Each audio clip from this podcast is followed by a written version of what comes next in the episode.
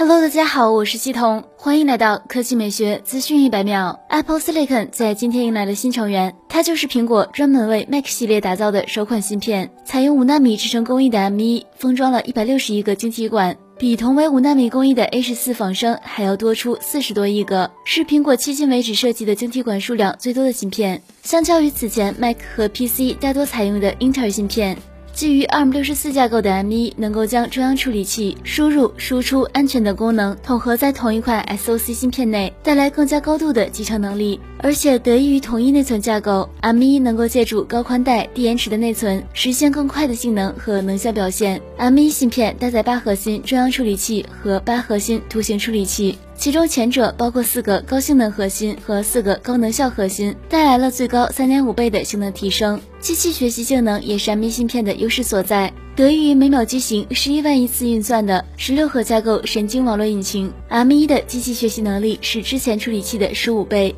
此外，M1 芯片还搭载了苹果最新的图像信号处理器，能够对前置摄像头拍摄的画面进行更高效的优化。带来更出色的降噪功能、扩展的动态范围和优化的自动白平衡。好了，以上就是本期科技美学资讯百秒的全部内容，我们明天再见。